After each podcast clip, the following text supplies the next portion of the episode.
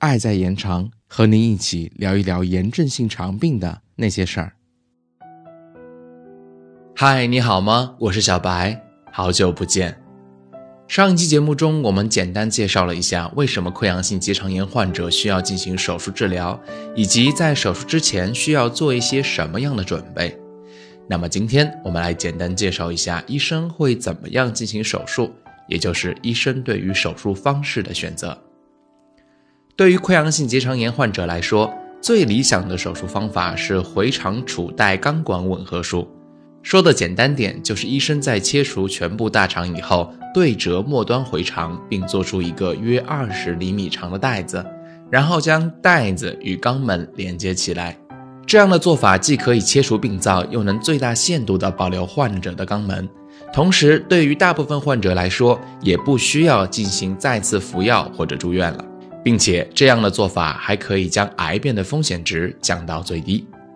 只不过，在患者急诊就医的特殊情况下，医生只能先对患者进行肠造口术，等患者情况好转以后，再进行回肠处袋钢管吻合术的治疗。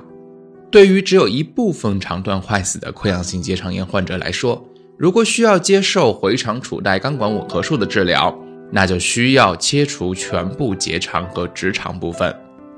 其原因一般来说有两点：第一，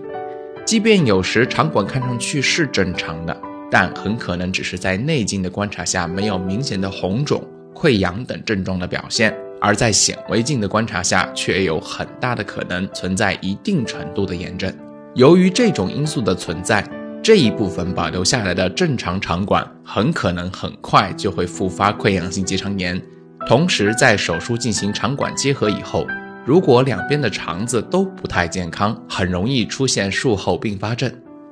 第二，在手术之后保留下来的肠管是不能有效发挥储存粪便的正常生理功能的。就大便次数而言，与切除全部结肠后做回肠处带的次数相差不多。所以，基于上述理由，保留下来的肠管不但起不到很好的作用，还在一定程度上存在复发的风险。因此，就必须要切除全部的结肠和直肠部分。对于克罗恩病患者而言，医生会根据不同的病情，从而选择不同的手术方式。例如，对于存在脓肿的患者来说，一般采取引流术进行治疗；而对于存在出血、梗阻、狭窄、穿孔、肠漏等现象的患者来说，会采取病变肠管切除的治疗。同时，医生会根据患者的一般情况。还有激素的使用情况，决定是否对其进行肠管吻合术或造口术的治疗。对于肠道中有多处狭窄的患者来说，医生也会考虑狭窄形成术的治疗。对于存在特殊部位炎症的患者，医生可能会选用病变框制手术进行治疗。在医生对于术式选择的方面，如何判断患者是否需要进行开大刀，也就是开腹手术？还是只需在腹腔镜内进行手术，也是很多朋友和家属非常关心的话题之一。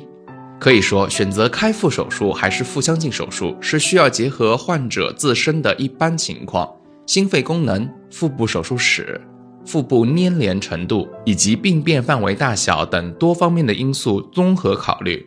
对存在一般情况及心肺功能比较差、有腹部手术史、腹部粘连严重、病变范围广泛且复杂的患者来说，是无法进行腹腔镜内手术的。也就是说，只能选择进行开腹手术。因此，有些情况不是很理想的患者朋友们，即便肚子上的疤痕会使自己看上去不是那么的美观，但为了健康，也需要根据身体的自身情况和医生的建议接受开腹手术哟。好了，今天的节目就这么多，感谢俊杰的后期支持，我是小白，我们下次再见。